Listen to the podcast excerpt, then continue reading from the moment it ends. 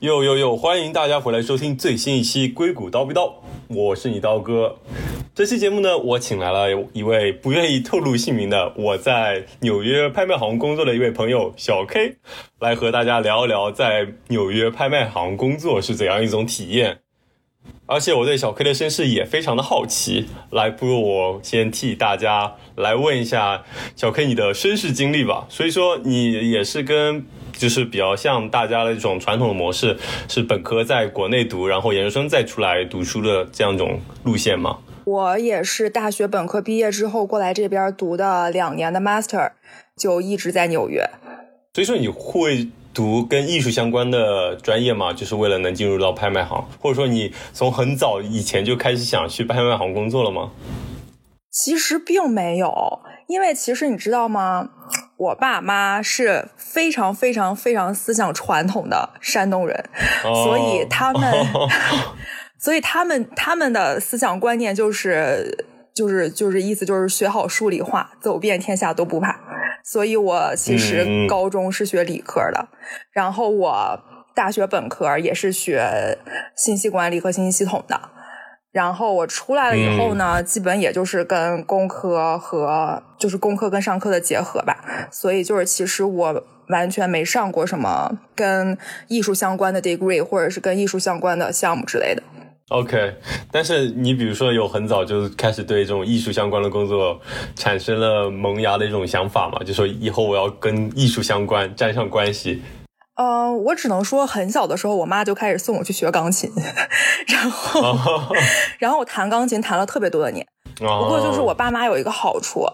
就是他们以前让小时候让我学什么，花钱让我学什么，并没有对我报以就是以以后一定要从事这个，或者是有任何回报的希望。他们就是希望我去陶冶陶冶情操，或者就是丰富一下课余生活之类的。所以，就是对于我来说，我其实，嗯，在。从拍卖行工作以前，我只是个人对艺术比较感兴趣。然后，因为你也知道，在纽约嘛，所以就是整个的艺术，包括尤其是嗯现当代艺术，是非常的蓬勃发展的，而且是非常 popular 的。所以，就我之前也在一些比较小的公司有过实习，然后就是在上 master 的时候，只是个人比较感兴趣而已。不过，就是以前的这些经历也确实都帮到了我，在我找工作的过程当中。哦，是原来是这样子。好嘞，行，我觉得了解差不多，那不如我们就进入主题，聊聊拍卖行吧。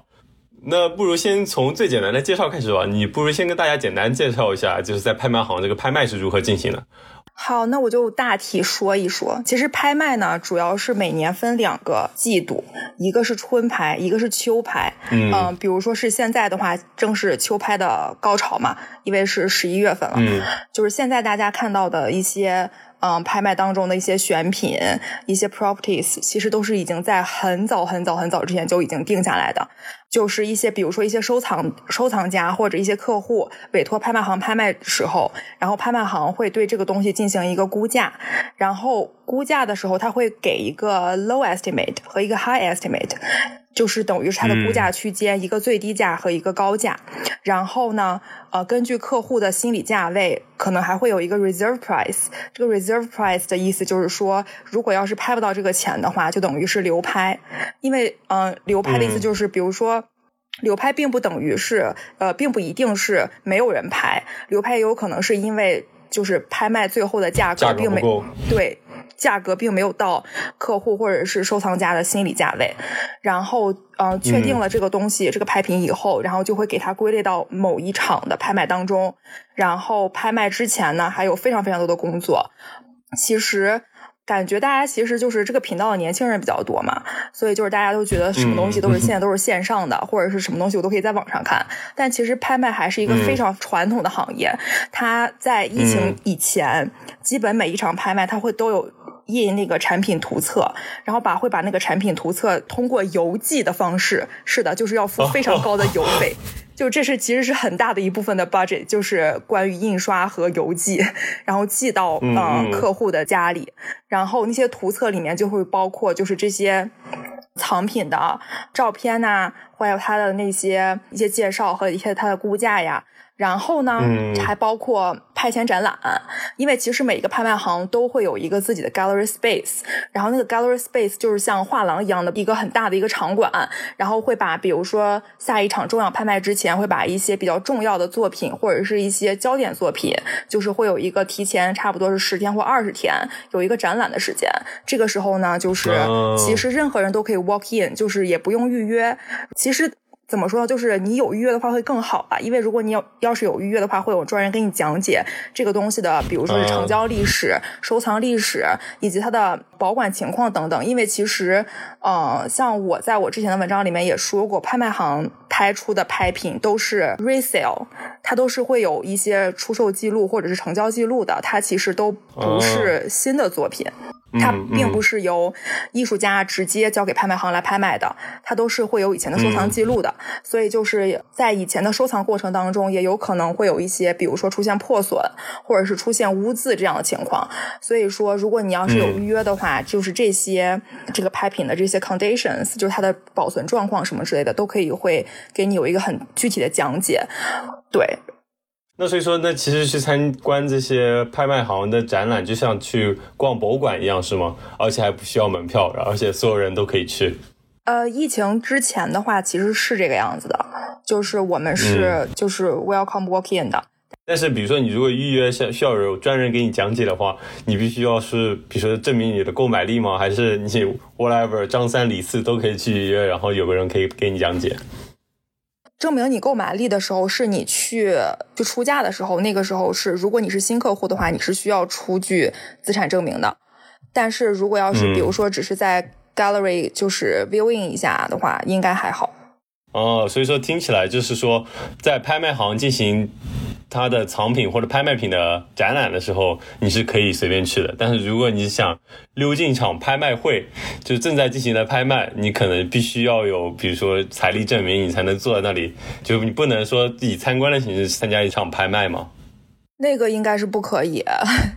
呃，拍卖，因为我们要求是，呃，因为现在疫情嘛，所以拍卖都变成 live streaming，就是现场，就是变成实况转播。线上吗？对。然后之前的情况下，在 live auction，就是现场拍卖的时候。我们是要求提前要就是去注册的，就是我要注册参与这场拍卖。无论你是 phone bidding 是打电话进来，嗯，出价，还是你在线上出价，或者是你本人去到现场举牌牌出价，然后你都是需要提前注册的。然后根据嗯拍卖的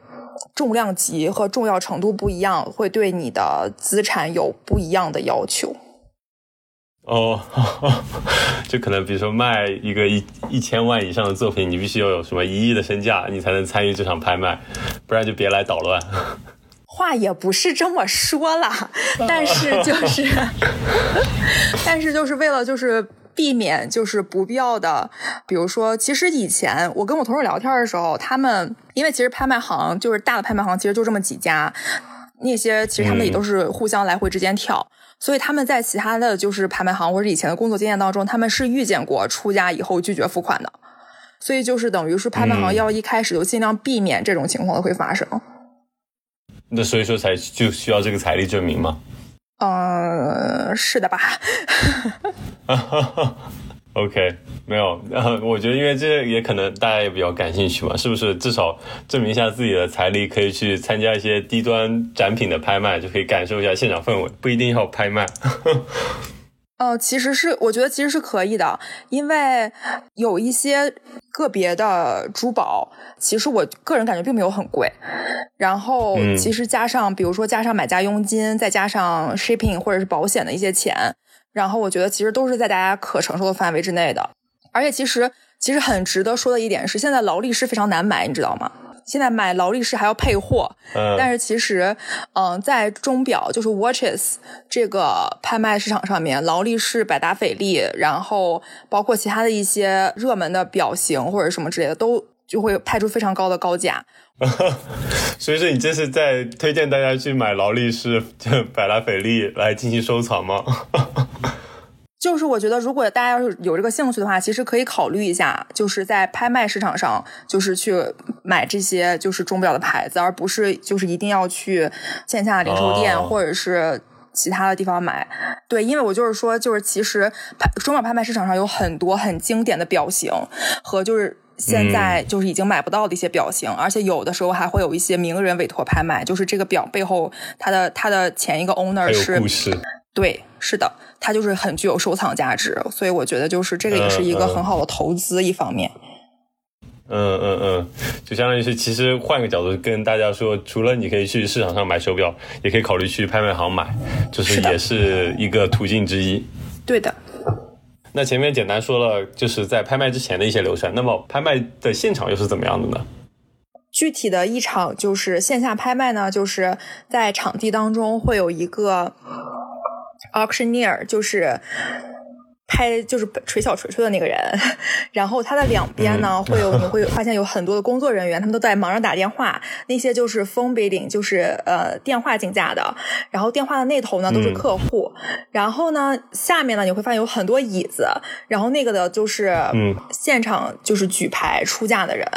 然后其实你看到的现场举牌出价的人呢，有很多人是代理人的角色，就是背背后的大佬呢是不会出现的，他们只是委托了一个。人来举牌而已。然后，其实根据不同的价值，或者是根据不同的场次，拍卖的节奏也不一样。你像就是，比如说是价格比较低的拍品的话，其实一场拍卖进行的非常快，因为我们最多最多的一场拍卖里面，差不多有四百多个拍品要一天拍完。你就会发现，其实一个东西，对，从开始拍到落锤，或者从开始拍到流拍，其实都不会超过一分钟，就真的很快。然后，对，真的很快，太快了吧？真的很快，它。就是，其实就是怎么说呢？就是这个 business nature 就是这个样子，就是让你快速做做决定，然后就是快速就是 make decision，我到底是要加钱还是不加钱，还是我要加多少钱？就是我要不要这个东西？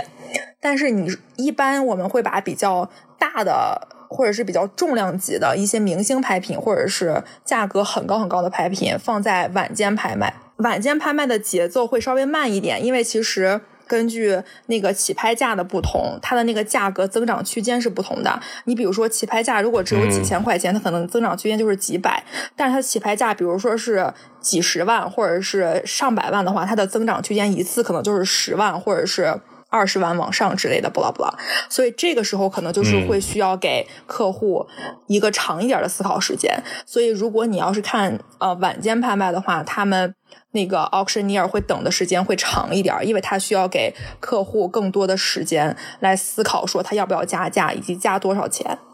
嗯，对。但是晚间拍卖的拍品一般都不会超过三十个，就是它的拍品数量是少的，所以就是那个持续的时间也不会特别长。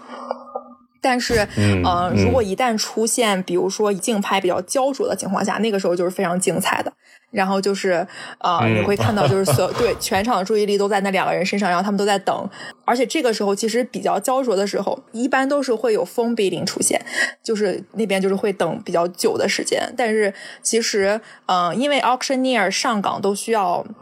证儿嘛，所以他们也是会有一些话术，会有一些就是方法，就是 push 一下那些 client 做决定之类的。然后他也不会无限制的等下去，他觉得差不多合适了，他就会 fair warning，然后就会落锤。嗯嗯，这这可能又是另外一个话题，就是什么样的东西其实会有比较长的保值的空间呢？因为我感觉，比如说很多有钱人收藏名画，当然可能有些是为了逃税，但很多人可能就是认为名画会具有，很多人会觉得名画是更有保值或者是有升值空间嘛，所以相当于是作为一个资产来收集，就像跟大家就像大家买房一样，就是这是一个资产，就是以后可以有升值空间的。呃，我个人感觉的话，其实。我们 house 主要是做 contemporary art 现当代艺术、珠宝和钟表，所以我我觉得其实表是对于年轻人来说，表是很有收藏价值的，而且这个收藏价值并就是它并不只具有收藏价值，它还具有实用价值，因为大家其实日常生活当中都都会戴表，而且很多人也很喜欢表。然后对于画来说的话，其实我觉得现当代艺术有很多怎么说呢？艺术家。他现在也许看，你看他的东西不是很贵，但是十几年以后，谁也说不好，因为其实有非常多的新当代艺术家，其实还是在世的。他并不是像比如说印象派，或者是像很古早那些名画的艺术家，他就已对他就已经去世了，所以他的流失就是传世作品就那么多，所以它的价格一定会越来越高。就是现当代艺术家的话，他们大部分人还是活着的，而且还是在持续创作的。我们公司还有一个自己的产品，是就是分析呃媒体舆论对于现在艺术家的一些舆论导向和他们的热度，所以我们公司也会用那个自己的那个内部的产品来，就是对这个艺术家进行，比如说在对他的作品进行估价的时候，或者是其他的一些方面的时候，就是会采用一下看这个艺术家的媒体指数怎么样啊？我觉得是一个比较综合的考量。嗯嗯，哦，那 OK 还蛮有意思的。就相当于是你们自己有一套系统去给这幅画进行估值，特别是给他们的未来进行估值。对，那所以说，那其实是不是对于那些买家们如何鉴别这些画到底有多大的收藏价值，就可能看他们的功力了。因为像你刚才提到，你们公司里面可能有一套系统可以去评估，但对这些买家，可能就是看他们自己的信息收集能力或者各他们的鉴赏能力了吧。我是感觉说，其实对于大的买家或者是嗯大的收藏家来说，他们整个的收藏是有体系的，他们有一套自己的逻辑和自己的风格在里面。嗯，收藏这个东西怎么说呢？就是其实我觉得每个人的审美都是不一样的，然后每个人的品味也都是不一样的。就是这个东西没有好和坏之分，就是你只要能买到自己喜欢的东西，我觉得这个其实就可以了，就是在你自己的承受范围之内。嗯嗯嗯，对的，也对对，看到到底怎么看待这个事情，或者你花了多少钱吧？如果要是对这方面感兴趣的话，可以从一些比较，嗯，现在来来看，可能就是成交价格没有那么高的艺术家来。怎么说呢？就是开始入手，然后开始就是搞搞一点，就是怎么说呢？就是自己的 collection 或者自己的就是一套体系。因为其实大家做事情，我感觉就是无论是干这个还是就是比如说工作啊、学习，其实每个人都有自己的风格，就是就是一点点开始嘛，就是从小开始。所以我觉得就是只要买到自己喜欢的东西，而且就是在自己的承受范围之内，我觉得都可以。那说到说回到你身上，其实也是我，你本身也不是学艺术出身，那么你是如何一点点、一步步混入到拍卖行里面的呢？我觉得其实其实找到这个工作其实还蛮机缘巧合的，而且我觉得就是其实在美国能找到比较嗯稳定的。和工资福利待遇比较好的工作的朋友，其实基本都是码农或者 data scientist。然后我知道你们的面试其实跟我们的面试有很大很大很大的不同。你们一般都是先就是去面试，然后面试过了之后再分组，然后再分老板，还有再分什么什么什么之类的。但是其实像我们这种就是偏文科，还有就是没有那么 technical 的工作，在找工作的时候其实就是一个萝卜一个坑。这个公司，比如说这个人走了，然后就是他就是需要找一个非常非常合适的人来填这个坑，或者就是这个 team 太忙了，所以他就是新创造出来了一个 position，然后就是他最好他能招进来的这个人的 skill set 跟。他创造出来这个 position 就是非常非常合的，就是是这么一个情况。嗯，然后我觉得其实这个就是跟一些面试技巧，还有就是你的 communication skills 就是有有一定的关系。因为其实我在找这份工作的时候，虽然我的工作并不是嗯，就是纯文科，我也有一部分 tech 方面的工作。需要做，但是我不写码，而且我在面试的过程当中从来没有做过任何一个 assessment，就是纯靠说，所以我也觉得挺，所以我也觉得挺挺，就是这个机会还挺，就是我觉得我自己还挺幸运的，因为，嗯，就是我们公司没有外没有中国人，他们好像以前的时候也没招过中国人，然后我也不知道为什么就找了我，然后可能就是就是 可能就感觉比较。就是除了一些就是面试技巧当中，就是这个要展开说，可能又得说一个小时。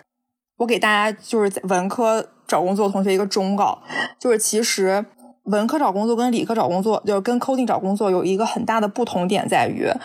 在找偏文科的工作的时候，他们一般都是你以后的直属领导和以后你的 team members，所以他们其实更像是在给自己以后找一个他们愿意一起工作的人。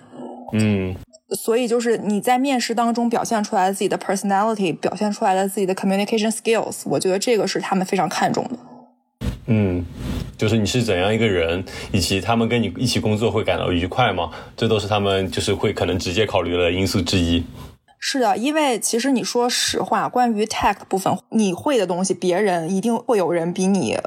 就是更娴熟，比你更熟练，比你经验更多，但是他们也有可能就是，比如说不是一个 team player，不是一个很好的 co-worker，不是一个很好沟通的人。嗯，所以就是你，呃，我觉得有能力让别人愿意跟你 communicate，让别人愿意跟你一起工作，也是一个非常重要的一个软实力吧，可以这么说吗？嗯，对，可能相对于理科来说，文科更看重这一点吧。因为其实我们在面试过程中也会考察这一点，但是就可能更重要的是你能不能把这道题做出来，有没有这个技术，然后其次考虑你这个人的软实力，就沟通行不行，愿不愿意跟你一起合作。对，但听起来你们对你们来说，可能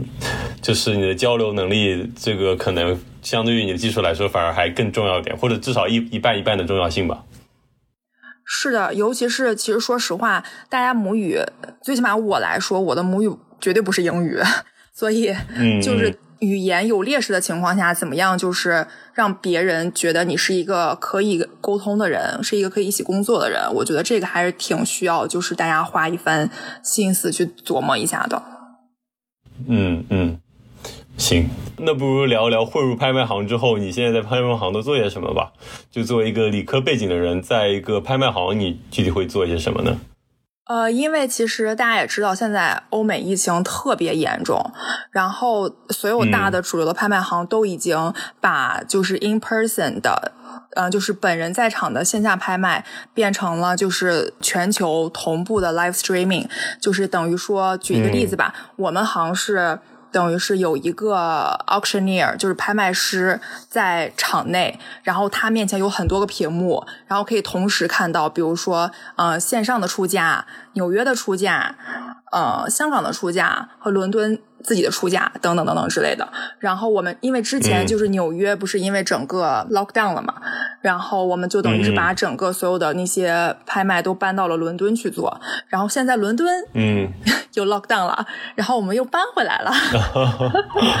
对，所以就是呃十一月份差不多十二月份的几场比较重要的拍卖，嗯，除了香港之外的，就是纽约的和伦敦的，基本都会在纽约做 live streaming，嗯，然后。因为我所在的 team 是 digital team，所以因为现在都变成 live streaming 和就是我们更加鼓励我们的客户在线上就是去参与一些拍卖和就是嗯就是把一一些线下的一些体验搬到了线上嘛，所以我们现在每天都非常非常非常的忙，我一天最多的时候差不多要开七八个会，而且就是我全是不同的主题。所以就是整个的，包括 team 之间的沟通，包括部门之间的沟通，包括上下级之间的沟通，就是整个就是非常非常的忙。而且我们公司是属于，就是每一个人都身兼数职，感觉，所以大家其实啊。对，因为就是怎么说呢？我觉得这样其实也挺好的，因为可以就是呃，跟你们不太一样的是，你们可能就是写代码嘛，就只负责自己那块内容，但是我们可能就是会知道很多跟自己的嗯 position 相关，但是又又没那么相关的事情。啊，我觉得还挺。怎么说呢？因为我们其实也就是刚进入职场没几年嘛，都是还处在很早期的阶段，所以我觉得就是这种让自己忙起来，然后可以多学到很多东西。那关于工作内容，可以举一个具体的小例子吗？嗯，比如说我们现在正在就是做的一个项目，就是想怎样以更低的成本吸引来更多的网站流量和手机 app 的流量，因为。我们公司最近新出了一个 weekly auction 的一个 project，然后是每个星期四会有一批大概四十到五十个的拍品变到线上去，然后它是为期一周，然后等到下周四的时候会再撤下来重新换一批，类似于这个样子。所以我们现在还在一个 soft launch 的阶段，就是还是没有花很多的成本，就是很多的 marketing 成本去。就是推这个事情，所以我们现在还在前期讨论，就是说我们怎样以更低的成本、更有效的吸引来更多的呃人来注册这个拍卖呀，而且包括就是为了让我们的整个线上的体验更丰富，有一个新的用户体验的啊人来 onboarding，所以就是就是想整就是把整个的 user journey 做得更 smooth 一些。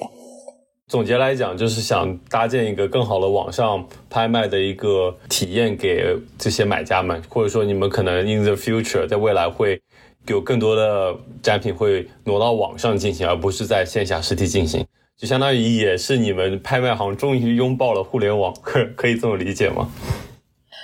我觉得，我觉得你说的很对，是因为其实疫情也让。就是我觉得也让这个很传统的行业意识到一个问题，就是说，如果要是线下完全进行，就是因为一些不可抗力的元素，线下进行不了的话，拍卖这个业务到底就是应该怎么样实现持续增长？所以就是只能把就是尽可能多的东西搬到线上，而且其实说实话，线上进行的一些 engagement 或者是线上进行的一些活动的成本，其实是比线下低很多的。那是的，我们从嗯这一个季度，就是这一次秋拍开始，已经有个别的拍卖、个别的场次拍卖开始实验。就像我刚才提到的，你还记不记得？就是呃每次拍卖之前会印那个产品图录寄到那个客户家里。对，我们已经开始实验，就是从这次秋拍开始，某些的拍卖不印也不邮寄产品图录了，就把所有的都改成电子版。对对，因为本身就是一本图册嘛，其实感觉它的印印刷质量也还不错，应该成本也不低。那么你们把这些都全部转成 PDF，就是转成网上的形式之后，的确应该能省下很多的运营的成本。对的，而且还可以省下很多的沟通成本，因为其实之前的时候。对于一些重要的客户，我们公司包括其他的一些大拍卖行都是有 home visit，就是类似于像家访一样的一些整个过程。但是现在嘛，就等于这部分的成本也全都被省掉了。嗯嗯，那所以说整整体来说，反而感觉听起来对拍卖行是利好的。只不过你们可能需要花更多时间去获客，就是如何去保持跟买家的关系以及获取更多的买家，这可能因为也都需要在线上进行了。嗯，我觉得可以这么理解，而且就是这其实是给以前没怎么关注过拍卖的人一个更加直观的感受，因为现在的拍线上拍卖的一些用户体验已经比，比如说一年前或两年前好很多了，